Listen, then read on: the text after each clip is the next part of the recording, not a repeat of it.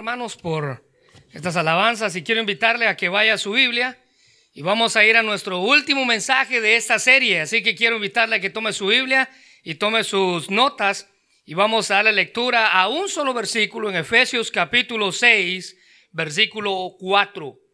Efesios capítulo 6, versículo 4. Hoy llegamos al final de esta serie. Recuerden que esta serie la hemos titulado El plan de Dios para la familia. Y hoy llegamos al último mensaje que tiene que ver con el plan de Dios para los padres. El plan de Dios para los padres lo encontramos en Efesios capítulo 6, versículo 4. Efesios capítulo 6, versículo 4. La Biblia dice en el versículo 4, y vosotros padres, háganle un círculo por favor, es para usted y para mí para todos aquellos que ya somos papás o para todos aquellos que en algún momento deseamos ser papás. Versículo 4. Y vosotros padres, no provoquéis a ira a vuestros hijos, sino criadlos en disciplina y amonestación en el Señor o del Señor. Así que el concepto principal de Pablo sobre la familia se basaba en la sumisión. Fíjese en el capítulo 5, versículo 21. Capítulo 5 de Efesios, versículo 21 dice, someteos unos a otros en el temor de Dios. Someteos unos a otros en el temor de Dios. Básicamente, el concepto principal de Pablo sobre la familia, el concepto principal de Pablo sobre la familia se basa en la sumisión. Someteos unos a otros en el temor del Señor. Si ustedes recuerdan, hemos hablado que las esposas se someten a sus esposas por medio de esa reverencia voluntaria que ellas tienen hacia sus propios maridos. Ya lo hemos visto y hemos hablado de que la sumisión es una sumisión voluntaria y así es como ella cumple su papel dentro de la familia. Pero también para los esposos. Los esposos se someten a sus esposas por medio de proveer el liderazgo amoroso dentro del hogar. El esposo es el líder del hogar. El esposo, dijo Cristo, es la cabeza del hogar.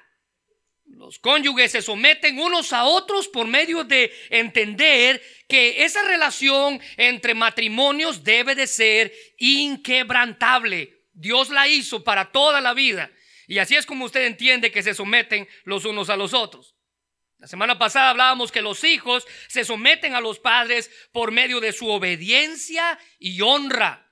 Los hijos deben de obedecer a los padres y deben de honrarlos, incluso decíamos mientras ellos estén en esta tierra. Y ahora Pablo presenta que la sumisión de los padres hacia los hijos se muestra en primer lugar de no provocarlos a ira y en segundo lugar, sino criarlos en disciplina y amonestación del Señor, en la disciplina que proviene de Dios, dice el apóstol Pablo. Mire, todos los conceptos que hemos hablado en esta serie, que hemos presentado aquí, eran revolucionarios para el tiempo en el que Pablo vivía. Recuérdese que la cultura en la que la iglesia, la cual la iglesia en la cual Pablo estaba escribiendo, en la iglesia de Éfeso, esa era una cultura greco-romana, mitad griega y mitad romana, greco-romana. Y en esa cultura greco-romana en la que Pablo escribió esto, si usted se recuerda hace unos mensajes atrás, ellos consideraban a la mujer como un objeto, como parte del inventario de la casa. La silla, la mesa, la lámpara y la esposa. Y no solamente eso, sino que las mujeres eran consideradas como objetos sexuales dentro del hogar. Cuando se trataba de los hijos, la cosa no cambiaba, porque los hijos en el hogar eran considerados como objetos también. Los cristianos en Éfeso, a los cuales Pablo les estaba escribiendo esto, estaban enfrentando esta clase de aberraciones en cuanto a las mujeres y en cuanto a los niños. La mayoría de, las familias en aquel lugar estaban en la bancarrota emocional. El que se le mostrara amor a un niño o el que se le mostrara amor a su esposa era algo impensable para ellos. Así era la cultura en la que Pablo estaba este, viviendo. Y el que Pablo hiciera énfasis en este pasaje en Efesios capítulo 5 y ahora capítulo 6, y el que Pablo hiciera énfasis en que los padres debían someterse a los hijos por medio de no provocarlos a ira y por medio de disciplinarlos, eso era una descripción que ellos no podían este, comprender. Era como si les estuviera pidiendo algo que ellos no estaban dispuestos a hacer. No estamos dispuestos a no provocarlos a ira y mucho menos estamos dispuestos a disciplinarlos. Existía una ley romana que está ahí en sus notas, llamada la patria potestas. Es una palabra en latín que literalmente significa la potestad del Padre o el poder del Padre. ¿De qué trataba esa ley? Bueno, esa ley le otorgaba derechos absolutos de propiedad sobre sus familias, a los padres, a los cabezas de hogar. Un padre tenía el poder sobre la vida y la muerte en sus propios hijos, no solamente de sus esclavos, sino de todos los que vivían bajo, bajo su techo. Él era libre de expulsar a cualquiera de sus hijos, él era libre de venderlo si él quería, incluso él era libre de matarlo sin que nadie lo pudiera enjuiciar, sin tener que rendirle cuentas a nadie. Él podía vender a sus hijos, él podía expulsar a sus hijos, él podía matar a sus hijos. Un hijo recién nacido, vea, la cultura en la que Pablo escribió esto. ¿Y por qué estoy diciendo esto? Para entender de qué se trata el mensaje de esta mañana. Vea la cultura en la que Pablo escribió esto. En la cultura en la que Pablo escribió esto, cuando un niño recién nacido, es decir, cuando un niño nacía, se le ponía los pies del papá. Si el papá se inclinaba para levantar al niño y cargarlo, ese niño vivía. Si el papá pasaba de largo enfrente del niño, ese niño era desechado. Determinaba la muerte del niño. Si el padre se inclinaba, era a favor. Si el padre pasaba y lo ignoraba, era en contra de él. Significaba que el padre podía hacer que el bebé quedara en casa, pero si lo ignoraba y seguía su camino, se desechaba de una manera similar como se abortan los bebés en nuestros días. Los niños, hermanos, eran rechazados y abandonados. Y mire, estos niños eran puestos cada noche en el foro de la ciudad. Esto estaba pasando en el tiempo en el que Pablo escribió esta carta. Él veía cómo los niños eran abandonados en el foro de la ciudad, donde la gente tomaba los que quería y dejaba los que no quería, como si fueran perritos que estaban regalando en la calle. ¿Sabe para qué los querían las personas? los criaban o para convertirlos en esclavos o para dedicarlos a la prostitución. Y Pablo se encuentra con esta situación y él dice, ustedes padres no provoquen a ira a sus hijos. Mire, se encontró una carta, comentaristas como William Barclay, comentaristas como John MacArthur hacen referencia a esta carta, una carta escrita en el año 1 después de Cristo de un hombre llamado Hilarium para su esposa Alice que decía lo siguiente. Hilarium a Ali, su esposa. Saludos cálidos. Debes saber que todavía estamos en Alejandría. No te preocupes, que cuando los demás regresen, yo me quedo en Alejandría. Te ruego que cuides al pequeño niño y tan pronto como recibamos nuestro sueldo, él era un soldado que estaba en guerra, te lo enviaré. En caso de que haya suerte y estés esperando otro hijo, si es niño, que viva, si es niña, deséchala. Y en esta cultura es en la que Pablo dice, vosotros padres, no provoquéis a ira a vuestros hijos. En el tiempo en el que Pablo escribió esto, esta exhortación, existía un famoso orador y estadista romano llamado Séneca, y él dijo lo siguiente, degollamos a los bueyes salvajes, estrangulamos a un perro rabioso, clavamos un cuchillo en las vacas enfermas y a los niños que nacen débiles y enfermos o deformados los ahogamos. Y en esa cultura es en la que Pablo dice, vosotros padres, no provoquéis a ira a vuestros hijos. Entonces Pablo estaba escribiendo en un mundo donde los niños eran abusados y asesinados, tal y como ocurre en nuestros días. Cientos de niños morían en aquel tiempo y mueren en nuestros días a manos de, sus ah, progenitores. Escuche bien, la Biblia dice que el aborto y el maltrato físico y verbal, emocional, incluso sexual, se veía en aquella época y se ve en nuestros días este, también. Más de un millón de niños, las estadísticas muestran, de niños nacen y son abusados físicamente por sus padres. Dos mil de ellos son asesinados a través de ser quemados, ahogados, siendo aventados por ventanas, asesinados con cuchillos, con martillos, navajas, y todo esto en pleno siglo XXI. La cosa no ha cambiado. Ocurrió en el pasado y sigue ocurriendo en nuestros días también.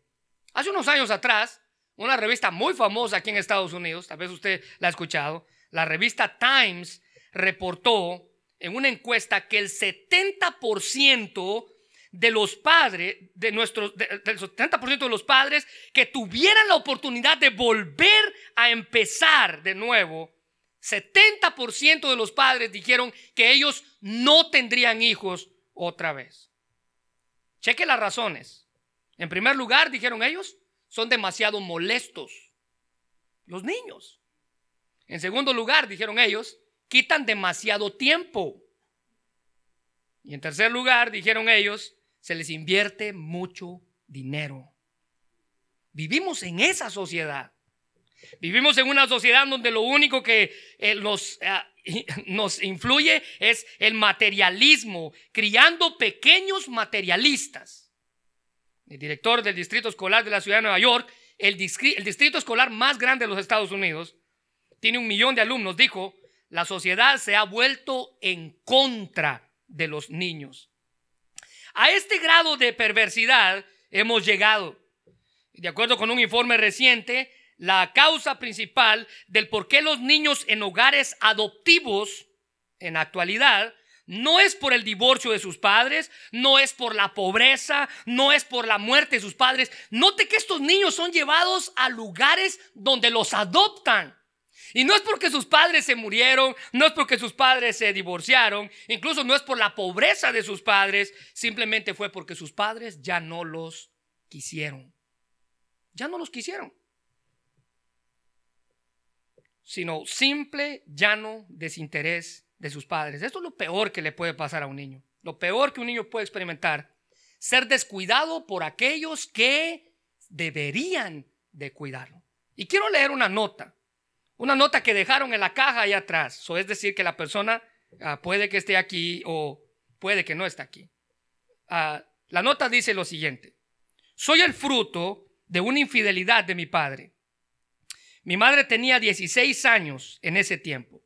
Mi madre, al ser muy joven, cuando se dio cuenta que estaba embarazada, decidió abortarme. Pero el plan de Dios era otro. Ella no lo logró. Gracias a Dios fui adoptado por alguien más.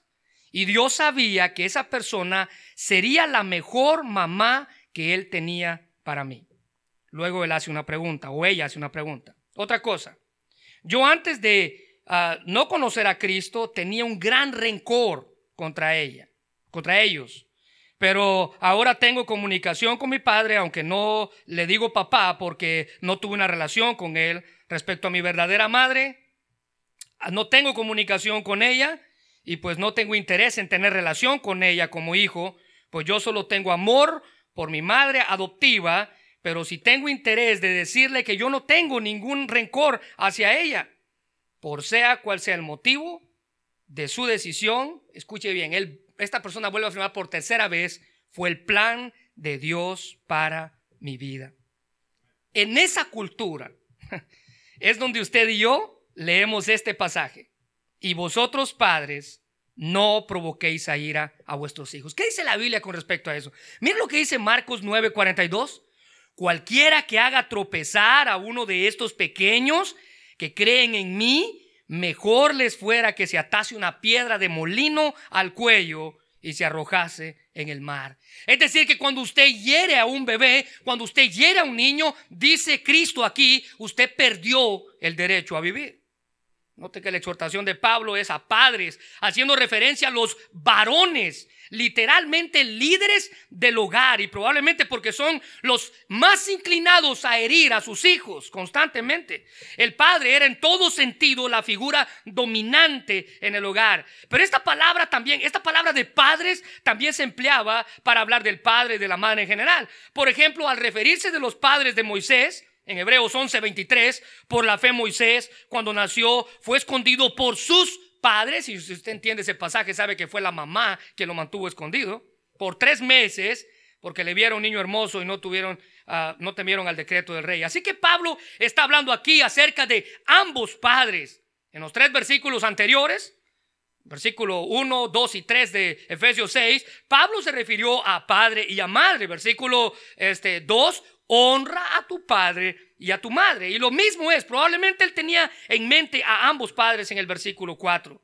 Así que la instrucción de Pablo puso de cabeza las normas de cultura que vivían en aquella época con respecto al trato con sus hijos. Mire hermanos, el doctor Adrian Rogers decía, es difícil ser un buen cristiano, es difícil ser un buen esposo, pero es más, más, más difícil ser un buen padre. ¿Qué implica el plan de Dios para los padres? Bueno, en primer lugar, ahí en sus notas, la primera cosa que implica el plan de Dios para los padres es no provocarlos a ira. Simple, ¿no? El versículo se lo dice. No provocarlos a ira.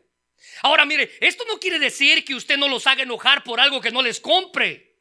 No, no se está refiriendo a eso. No se está refiriendo a que usted los tiene que tener contentos todo el tiempo. Y lo que ellos pidan se les tiene que dar porque usted no los tiene que provocar a ira. No, en esta parte es la parte negativa de la exhortación. Y tiene que ver con no sacarlos de juicio incesantemente. No los acose sin necesidad, dice Pablo. No debe provocarlos al enojo, y ahorita vamos a explicar eso, a la hostilidad, a la, amargura. No debe hacerlos que se vuelvan contra usted y todo lo que para usted es apreciado o importante. De allí que la mayoría de traducciones expongan este texto como no hagan enojar a sus hijos. Vuelvo a repetir, no quiere decir que usted les compre todo, que usted les dé todo, simplemente por no hacerlos enojar. Pero mire lo que dice la, Biblia amplificada, que me llamó tanto esa traducción, es una Biblia en inglés, la Biblia amplificada, dice, no los exasperes hasta el punto de resentimiento con demandas que son triviales o irrazonables, humillantes o abusivas, ni mostrando favoritismo o indiferencia a ninguno de ellos. Biblia amplificada en inglés. El doctor MacArthur dice y afirma que la expresión provoquéis a ira sugiere un patrón repetitivo y continuo de trato personal que contribuye al desarrollo gradual de enojo y resentimientos profundos que tarde o temprano hieren y se desbordan en forma de hostilidad extrema. Esta persona que dejó esta nota en la cajita allá afuera estaba llegando a ese punto. Hostilidad extrema era una persona o es una persona que sus padres provocaron a ira. Ahora, ¿de qué manera usted y yo podemos provocarlos a ira? Bueno, hay seis ahí, si usted está conmigo. Mire la primera, por medio de la sobreprotección. ¿Ha visto a sus papás que quieren tener a sus hijos en una burbujita? Cuidado, se rompe porque hay problemas. Bueno, no estoy diciendo no protegerlos, no, estamos hablando de sobreprotección. El querer tenerlos en una burbuja donde pensamos que nada les va a pasar. Bueno, es difícil, hermanos, lo sé. Es difícil porque hay momentos en los que nuestros hijos necesitan a comenzar a mover sus alas y ayudarlos a despegar. Usted probablemente ya pasó por esa, esa situación. En muchas ocasiones la sobreprotección, aunque con muy buenas intenciones, le hace daño. Se convierte en resentimiento para sus hijos. Debemos cuidarlos bien, eso yo estoy completamente de acuerdo. Pero es nuestra labor y nuestra responsabilidad. Pero a medida que crecen hay que comenzar a empujarlos para que ellos tomen sus propias decisiones aunque se equivoquen y para que ellos emprendan su propio vuelo. Muchos padres asfixian a sus hijos, los restringen de tal manera, una manera exagerada, nunca les brindan la confianza necesaria para hacer cosas por su propia cuenta y al hacer esto, usted está poniendo en duda la capacidad del niño que él tiene mientras él va creciendo, la capacidad de juicio que el niño tiene. Lo único que va a lograr es que usted va a levantar una barrera entre sus hijos y usted. Y cuando ellos tengan dudas, a la persona que menos van a acudir es a usted. ¿Sabe qué pasa con estos niños? Cuando crecen y aprenden a volar, vuelan tan lejos de su casa para no regresar más los provocamos a ira cuando los sobreprotegemos. Ahora, no me malentienda, vuelvo a repetir por tercera vez. Nuestros hijos necesitan ser guiados, deben ser protegidos, deben de acatar restricciones, pero ellos son seres humanos con derechos propios y deben de aprender a tomar sus propias decisiones. Sus voluntades deben de ser guiadas y orientadas, pero nunca sus voluntades pueden ser controladas. Controladas. Número dos, ¿sabe cómo usted provoca ir a sus hijos? Por medio del favoritismo. Cuidado cuando en su casa usted tenga más de un hijo y usted mamá favorezca a uno y usted papá favorezca a otro. ¿Sabe usted que en la Biblia ocurrió algo así? Isaac favoreció a Esaú por encima de Jacob. Y Rebeca favoreció o prefirió a Jacob por encima de Esaú. ¿Cuál fue el resultado?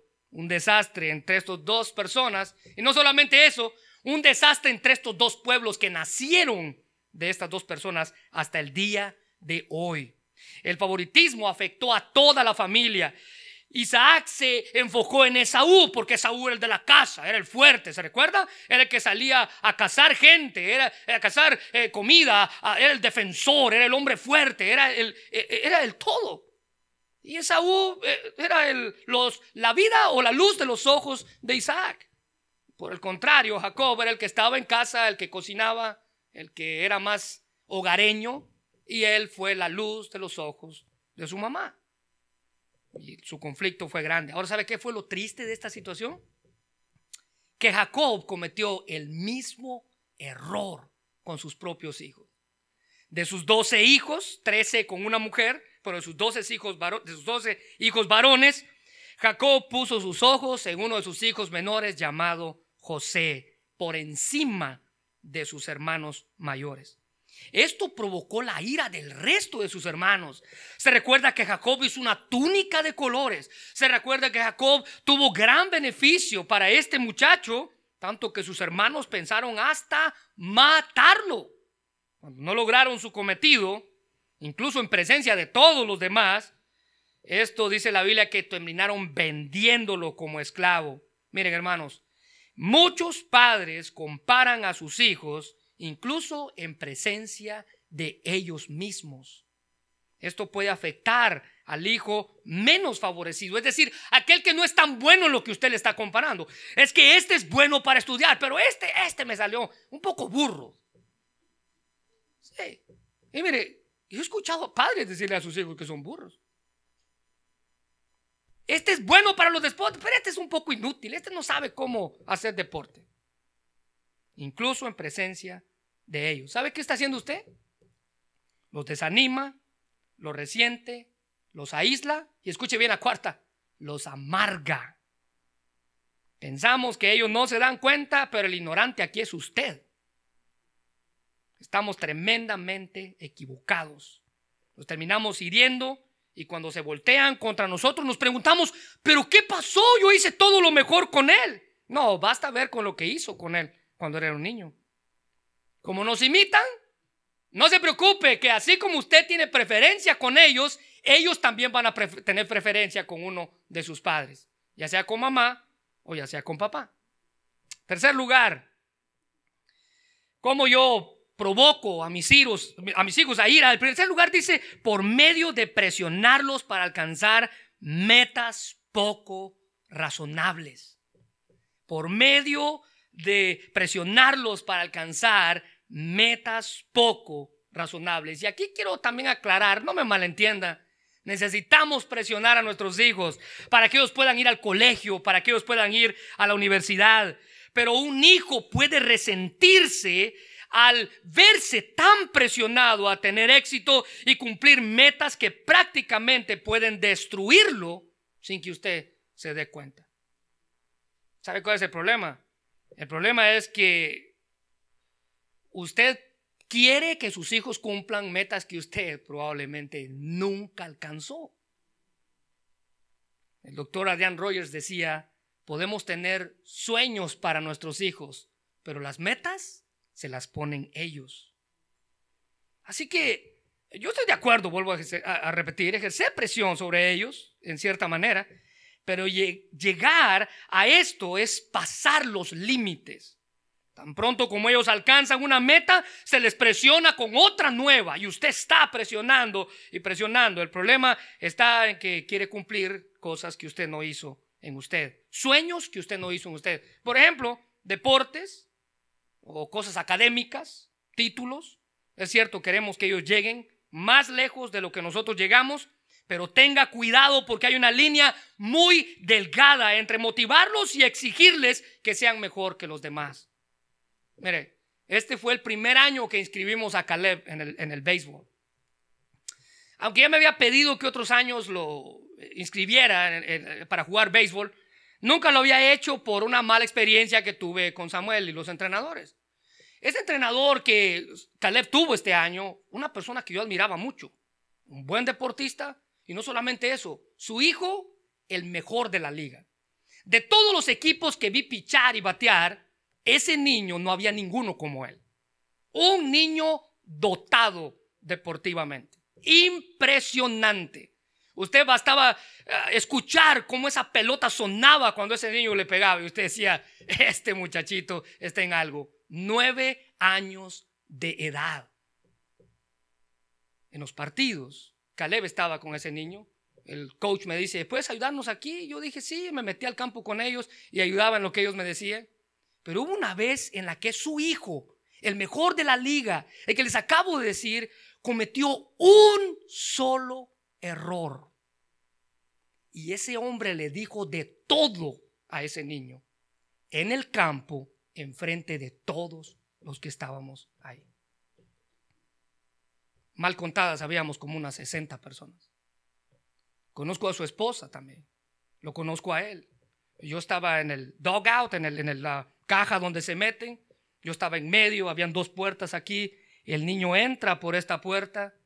Su papá, el coach, viene por la misma puerta, agarra el guante que tenía y lo avienta contra la malla. Todo el mundo escuchó el ruido. Yo agaché mi cabeza, no supe ni qué decir, ni qué ver, ni qué. Y su esposa me miraba a mí porque yo los conozco. Su esposa me miraba a mí porque yo los conozco. Ese día, ese hombre perdió mi respeto. De hecho, faltaban como unos dos, tres partidos más. Se acabó la liga, se acabó todo. Así de malos podemos convertirnos con nuestros hijos. Cuidado, hermanos. El hecho que usted haya sido un futbolista eh, fracasado no quiere decir que su hijo vaya a ser el próximo Lionel Messi de la historia. Cuidado. Cuarto lugar, por medio de desanimarles. Un hijo que nunca es elogiado, un, hijo que nunca es animado por sus padres. Recuerde que usted y yo deberíamos de ser los primeros en la línea, estar motivándolos, echándoles porras. Un hijo que no es motivado, que no es animado, va a tener problemas con ellos. En ocasiones padres se dedican todo el tiempo a decirle a sus hijos lo que hicieron mal, pero pocas veces a aplaudirles lo que hicieron bien. Ese muchacho va a perder la confianza en sí mismo para hacer las cosas y va a tener eh, va a terminar pensando que es incapaz de hacer cualquier cosa que él se proponga en la vida, simplemente porque nunca escuchó a su papá decirle, hiciste bien, para la próxima. No salió ahorita, pero para la próxima sí va a salir. Va a terminar pensando que es incapaz de esforzarse y de lograr metas en su vida. Necesitan ánimo en las cosas buenas y corrección en las cosas malas ánimo en las cosas buenas y corrección en las cosas malas. El doctor Adrian Rogers en una ocasión ah, cuenta que él tenía un amigo que tenía un ministerio de cárceles y este hombre se dedicaba a, las cárceles y a, a predicarle a los presos. En una ocasión dice que él estaba enfrente de presos y este hombre al momento del llamado dijo, quiero que levanten la mano, ¿cuántos de ustedes aquí algún día sus padres le dijeron, si no te portas bien un día vas a terminar en la cárcel por el camino que llevas? Este hombre dijo el 75% de los presos levantaron la mano. Así de poderosas son nuestras palabras de ánimo en sus vidas. Esta semana leía que el padre de Martín Lutero, el reformador, era muy estricto, incluso al borde de la crueldad.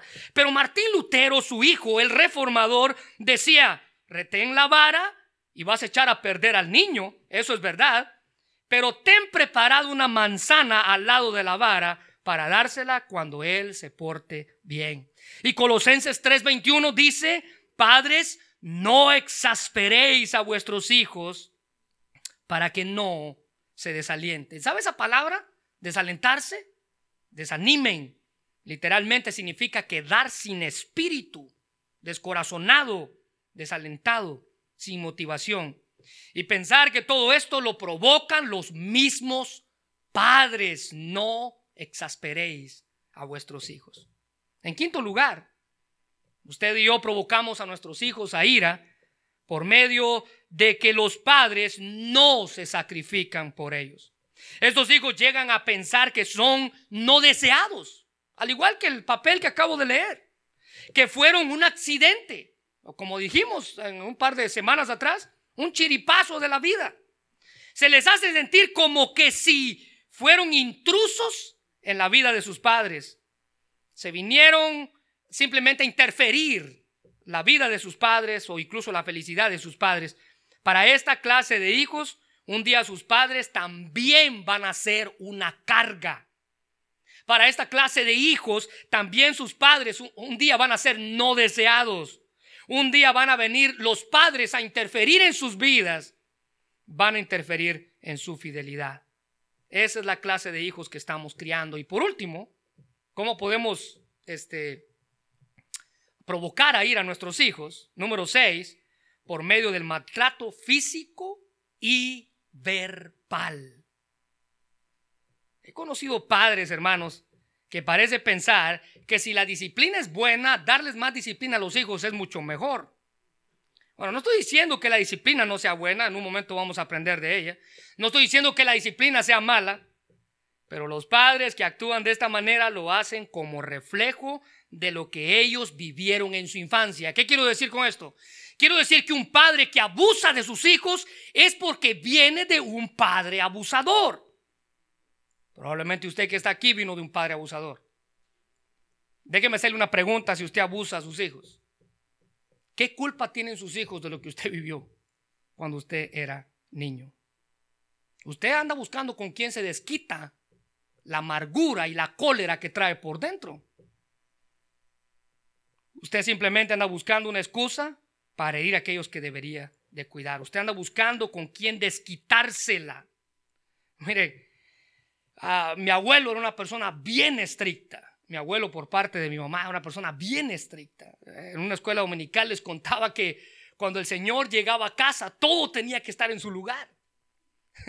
Cuando el Señor llegaba a casa, despertaba a, mi mamá y a mis tíos, a sus hermanos, a las 4 de la mañana a barrer el patio de la casa. Y como no veían porque estaba oscuro, lo que hacía era que prendían torchas en los árboles.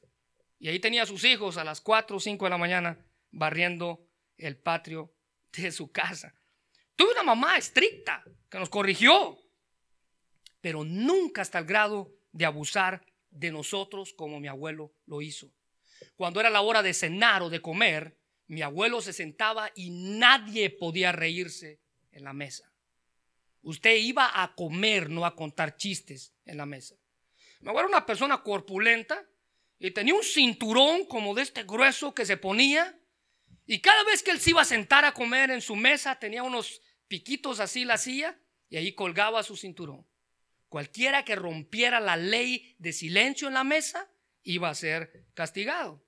O, en pocas palabras, iba a ser abusado.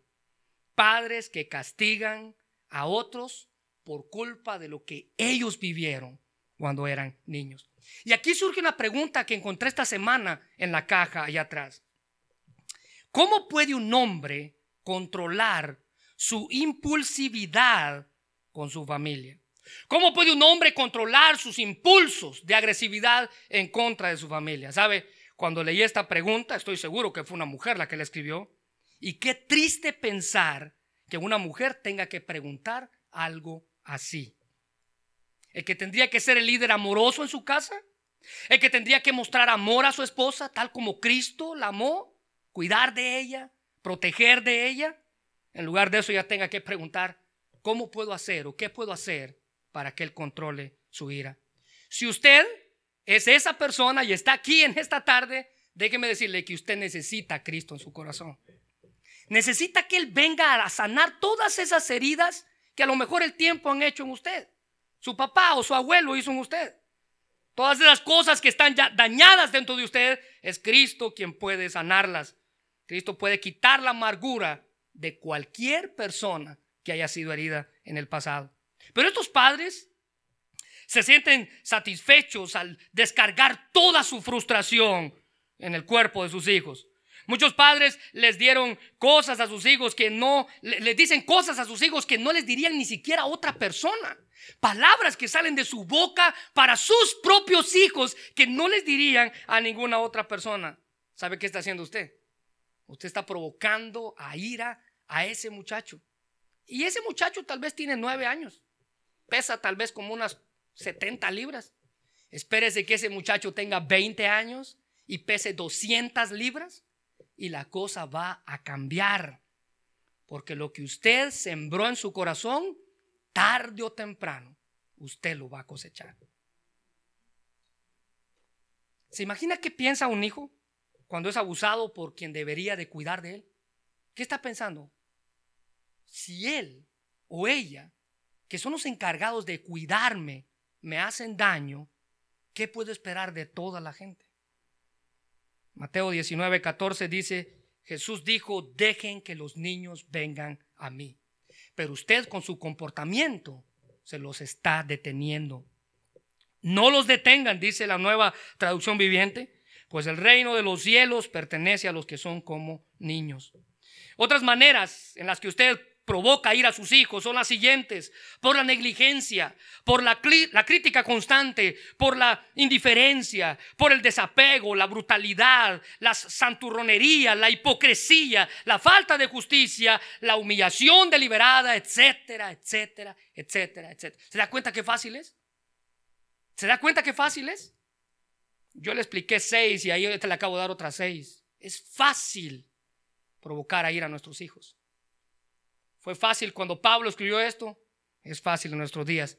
Por eso Pablo dice, no los provoquen a ira. Ahora ve, en segundo lugar, este plan de Dios para los padres, en segundo lugar, implica educarlos con disciplina. Versículo 4, vosotros padres, no provoquéis a ira a vuestros hijos, sino criadlos en disciplina. En disciplina. Y el mandato aquí es positivo. Es una exhortación en la que podemos educarlos en disciplina, que literalmente la disciplina, cuando usted piensa en disciplina, son golpes, ¿no es así? No, no se preocupe, ya vamos a llegar ahí. Pero la primera instrucción de Pablo es una tutoría, educación, entrenamiento, corrección disciplinaria, una instrucción. Eso significa la palabra disciplina. Mire, en nuestros casos, estoy seguro que cuando usted y yo éramos niños, primero venía el golpe y después venía la instrucción. ¿No es así? Primero venía el golpe y ya después, hijo, es que te pegué porque, ya, para qué. Ya, para qué, decía uno, ya me dieron, ya, ya para qué. Primero venía el golpe y luego venía la explicación. No, Pablo dice, primero va la explicación y ahorita en un minuto después viene el golpe incluye la idea de corrección por faltas cometidas. Es decir, una falta nunca se tiene que dejar, hermanos, pasar en un niño. Si no, él va pensando, oh, esto sí se puede, entonces voy a probar con algo más. Proverbios 13, 24 dice, el que detiene el castigo a su hijo aborrece. ¿Ha escuchado usted esos padres que dicen, es que me duele en mi corazón pegarle? Cuidado, porque la Biblia dice lo contrario. Mas el que lo ama desde temprano lo corrige. Ahora, note esa frase desde temprano. No quiere decir que temprano en la mañana.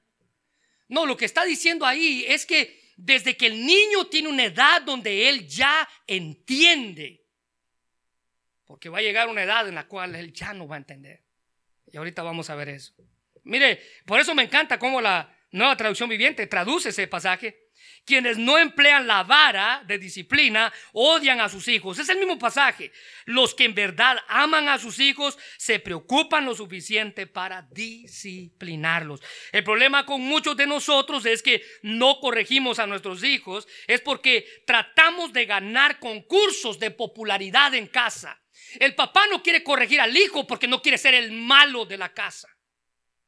La mamá no corrige al hijo porque no quiere ser la mala de la casa. Usted está tratando de ganar un concurso de popularidad. Queremos que ellos tengan su favorito, ¿no?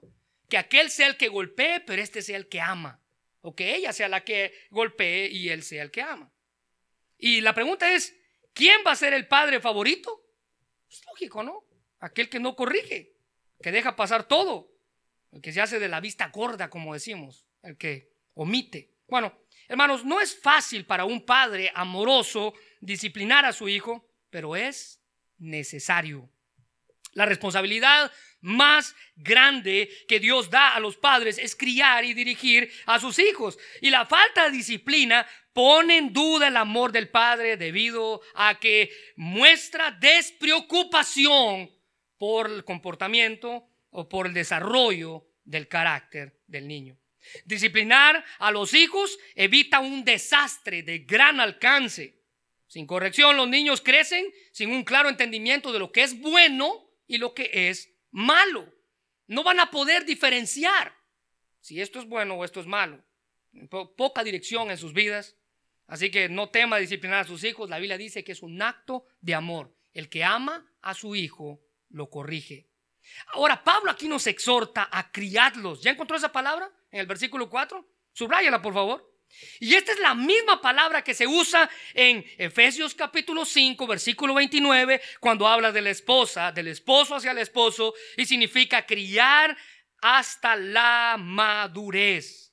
Hace referencia de acariciar o entrenar, criar o sustentar. Es más, la Biblia amplificada que les mencioné hace un momento atrás dice criarlos tiernamente con misericordia. Los niños no alcanzan madurez por sí solos. Son los padres los encargados de criarlos, de guiarlos. Ellos necesitan una guía y los padres se convierten en esa brújula que los lleva hacia su destino. ¿Y cuál es su destino? La voluntad de Dios en la vida de los niños. Proverbios 22, 6 dice, instruye al niño en su camino. Primero viene la instrucción y luego viene la recompensa. Cuando fuere viejo, él no se va a apartar de él. Proverbios 15, 32. Si rechazas la disciplina, solo te harás daño a ti mismo. Pero si escuchas la corrección, crecerás en entendimiento. Así que el propósito de la disciplina paterna es ayudar al crecimiento de los hijos, no herir, no desanimarlos, no apacharlos, no provocarlos a ira. Hermanos, la paternidad no es fácil. Requiere mucha paciencia para formar a un hijo menor. De manera que usted le ayude a él a honrar a Dios, a honrar a sus padres. Pero la frustración y el enojo nunca deben de ser la motivación principal de la disciplina. Es por eso que se recomienda que cuando usted está muy enojado, no corrija físicamente a sus hijos. los padres deben de actuar en amor, tratando a sus hijos como Cristo trató a las personas que él amó. Y eso es vital en el desarrollo de los hijos, especialmente el concepto que ellos tengan del mismo Dios. Mire lo que dice Hebreos 12, 5 al 11. Y habéis olvidado la exhortación que como a hijos se os dirige diciendo, ¿cuál es la exhortación? Hijo mío, no menosprecies la disciplina del Señor, ni desmayes cuando eres reprendido por Él. Escuche bien esto. Versículo 6, porque el Señor al que ama, disciplina y azota, y el azote produce dolor a todo aquel que recibe por hijo. ¿Sabe qué es, sabe cuál es el problema con usted, hermano? Que usted se cree mejor que Dios. Porque Dios sí disciplina físicamente. Usted y yo, por tratar de ganar el concurso de popularidad, no lo hacemos. Mira el versículo 7. Si soportáis la disciplina, Dios os trata como a hijos. Porque ¿qué hijo es aquel? ¿Qué hijo es aquel ¿Qué hijo es aquel a quien su padre no disciplina? Pero si os deja sin disciplina, de lo cual todos han sido partícipes, entonces sois bastardos y no hijos. Por otra parte, tuvimos a nuestros padres terrenales que nos disciplinaban y los venerábamos. ¿Quién de aquí no da gracias a Dios por la corrección que sus padres hicieron en su vida? Pregunta, ¿por qué no obedeceremos mucho mejor al Padre de los Espíritus y viviremos? Y aquellos ciertamente por pocos días nos disciplinaban como a ellos les parecía. Tal vez algunos lo hicieron de una mala manera, dice Hebreos. Pero este, el Padre Celestial, para lo que es provechoso, para que participemos de su santidad. Versículo 11, es verdad que ninguna disciplina al presente parece ser causa de gozo. ¿A quién le gusta que lo golpeen? ¿Alguna vez usted ha escuchado, probablemente usted lo ha dicho, ¿verdad? Yo nunca lo he dicho porque no lo creo. Esto me va a doler más a mí que a ti. ¿Alguna vez usted lo ha escuchado? ¿Alguna vez usted lo ha dicho? Yo no lo he dicho porque no lo creo. Pero aquí dice, versículo 11, es verdad que ninguna disciplina al presente parece ser causa de gozo. Cuando usted lo castigaban, usted decía, ¿por qué me pegan tanto? Cuando usted creció, usted se dio cuenta por qué. Sino de tristeza. Pero después da fruto apacible de justicia a los que en ella han sido ejercitados. Deje a un hijo usted sin disciplina y espero estar vivo para ver en qué se puede convertir. En un libro escrito por John Wesley, titulado El diario de John Wesley, él cita las palabras de su, su, su madre. Su mamá se llamaba Susana Wesley. Ella crió a 17 hijos Recuérdese que John Wesley es hermano de Charles Wesley. Y e, ella, Susana Wesley, expresó las, siguientes palabras sobre la crianza de sus hijos. El padre que se esfuerza en someter la voluntad egoísta de su hijo, labora al lado de Dios en la renovación y la salvación de su alma. Note que esta es una mujer que crió a 17 hijos. Y los 17 hijos sirvieron a Dios en el ministerio.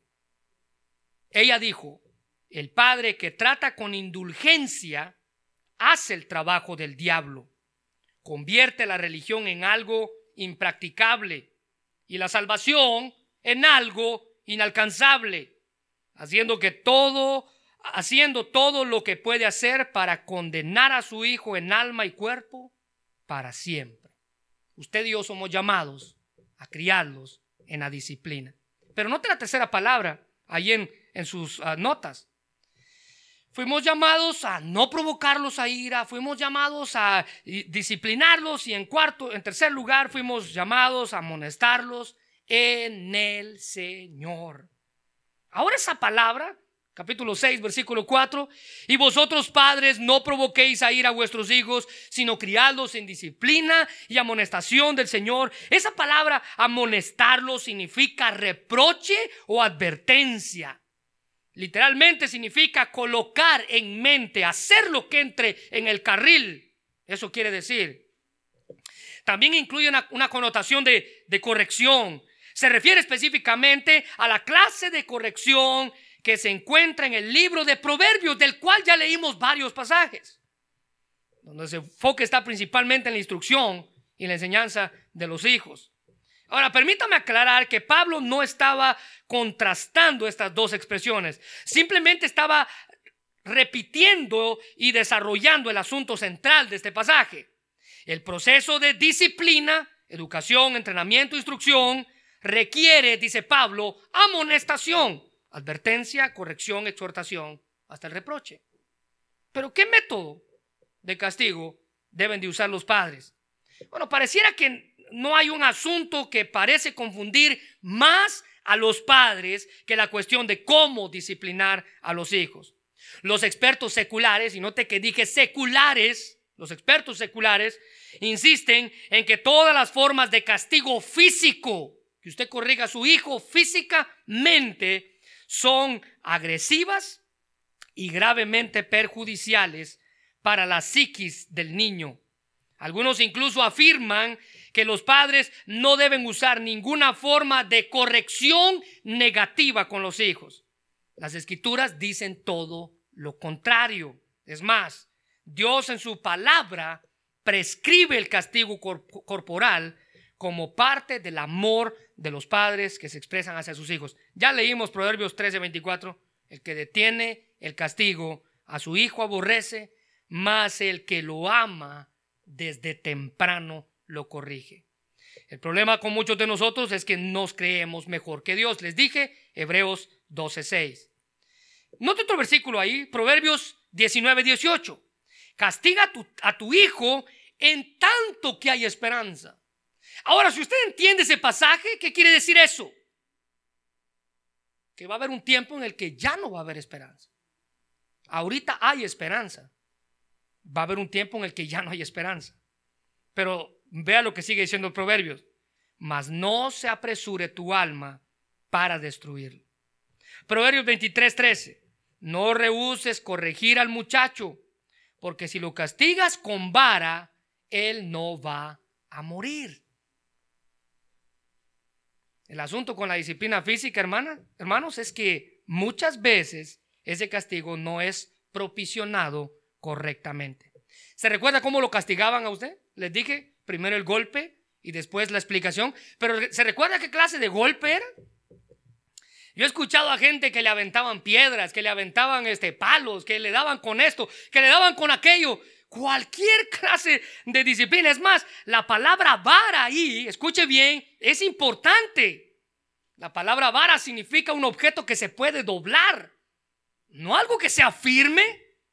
No es matarlo, es corregirlo. Usted no va a sacar el pecado a golpes de su hijo. Pero a través de la corrección usted va a ayudar a que él pueda entender que toda mala acción tiene consecuencias. Esta clase de castigo causaba traumas y esos traumas lo traemos a nuestra familia. Y mire, aquí hay dos cosas. Aquel que fue castigado de esa manera brusca, como le he hablado, estas personas reaccionan de dos maneras. Vea lo que estoy diciendo, por favor. Estas personas que fueron castigadas de estas maneras reaccionan de dos formas. Está aquel que dice, yo voy a corregirlos igual, o está aquel que dice, yo no los voy a corregir de ninguna manera. Porque a mí me castigaron mucho. Y así como a mí me hirieron, yo los puedo herir a ellos.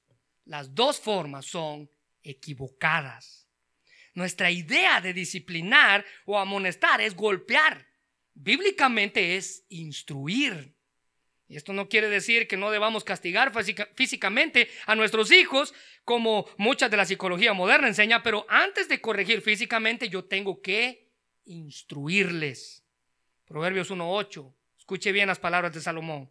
Oye, hijo mío, la instrucción de tu padre y no desprecies la dirección de tu madre. Hermanos, no debemos retener el castigo físico, porque eso, en lugar de hacer bien, les está haciendo daño a los niños. Amonestación del Señor es un llamado a llamar la atención, a una reprensión suave, a una advertencia. Muchas veces cometemos el error debido que nuestro enojo a gritar, a dar de sombrerazos, como les dije, ¿no? Eh, uno, mire, ahorita en la escuela dominical les comentaba que yo tampoco estoy de acuerdo. ¿Alguna vez usted ha visto a esta gente que cuando un hijo hacía el mal, los otros cinco también eran castigados? ¿Qué clase de cabeza tenemos, hermanos? Hacerle daño a otro por algo que no hizo. Pero así es como mucha de la instrucción se dio en nuestros hogares. Recuerde que esa disciplina y esa amonestación debe ser suministrada por medio del Señor. Quiero terminar con esto. Los sociólogos Sheldon y Eleanor Guke de la Universidad de Harvard ellos desarrollaron una prueba con el 90% de exactitud. Escuche bien esto, 90% de exactitud para determinar si niños de 5 y 6 años eran propensos o no a convertirse en delincuentes. Estos estudios determinaban que ellos podían darse cuenta si un niño a los 5 o 6 años se podía convertir en delincuente. Pero ellos descubrieron cuatro factores primordiales que necesita cada niño para evitar que su alma termine en ese lugar, en delincuente, para que su vida termine en una cárcel. Cuatro principales, dicen ellos. En primer lugar, padres la disciplina justa, firme y constante de los padres. Note que dije justa. Usted no va a castigar a sus hijos injustamente. Así como este que porque uno hacía el daño, los cinco eran castigados. Usted está provocando a ira a sus hijos. Número uno, disciplina justa, firme y constante. Usted nunca baja el estándar. Porque usted es un hijo de Dios y quiere que sus hijos crezcan en dicha disciplina. En segundo lugar, la supervisión y compañía de la madre en el hogar en todo tiempo. Que ella esté para los niños. Yo sé, hay muchas mamás que trabajan aquí, pero después del trabajo usted tiene que estar para sus niños, sabiendo dónde están, sabiendo lo que están haciendo, con quién sale, quiénes son sus amigos, a dónde va a estar, a dónde se dirige. Tercer lugar, el afecto demostrado, y note la palabra, porque lo copié literal, frecuentemente de los padres entre ellos y hacia sus hijos. ¿Sabe usted que hay padres que no acarician a sus hijos? ¿Y cuál es la razón que da? Es que a mí nadie me acarició. Cuidado, usted está provocando a ira a sus hijos. El afecto que se muestren entre los padres ¿Cómo usted trata a su esposa? Cuidado, usted está provocando a ira a sus hijos. Y por último, la unidad de la familia. El tiempo que pasan juntos y las actividades en las que todos participan. ¿Sabe qué se recomienda, hermano? Tener una comida por lo menos al día, todos juntos. Sé que el desayuno no se puede hacer, el almuerzo tampoco, los que estamos trabajando. Usted tiene que llamar a la cena el tiempo sagrado para estar en la mesa y conversar. No teléfonos en la mesa, no televisión en la mesa. Es el tiempo para hablar. El tiempo juntos y las actividades en las que todos participen. Miren, son reglas. Y cuando usted ponga reglas, queridos papás, haga que las reglas se respeten en casa. Eso ayuda. ¿Sabe por qué? Porque es el plan que Dios le dio a usted. Es su responsabilidad. No trate de cuando usted crezca y sus hijos vayan por otro camino, culpar a alguien más. Es su responsabilidad. Dios le dio el privilegio de ser padre y con ese privilegio viene una tonelada de responsabilidades. Usted es encargado de la crianza en el hogar. Porque ahorita que vamos a orar, ¿verdad? Ya que siendo el último mensaje de esta serie, si tiene a su hijo allá a la par, doble sus rodillas con él, ore con él y dígale, Dios, ayúdame a ser un buen padre. Ayúdame a ser un buen padre. Es su responsabilidad. Es su responsabilidad. Es el plan de Dios para su vida. Señor, te damos gracias en esta hora, Padre. Gracias por el privilegio que nos das de, haber escuchado este mensaje. Y mi Dios, queremos pedirte que seas tú quien quite de nuestra vida todos esos malos conceptos que tenemos. Señor, primeramente quiero pedirte por esta persona que dejó esta nota en la caja allá en el lobby. Quiero pedirte por, por esta persona. Quiero darte gracias porque se pudo abrir y hablar lo que ha sentido durante este tiempo. Señor, tú sabes que he orado por él.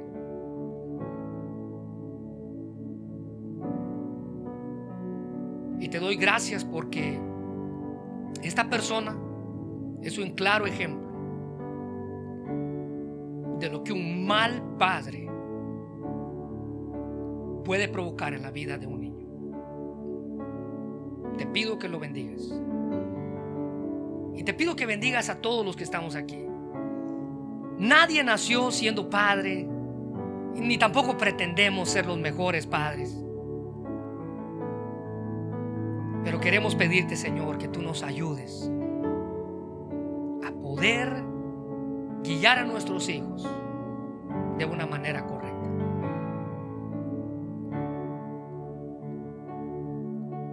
Gracias por esta serie, Señor.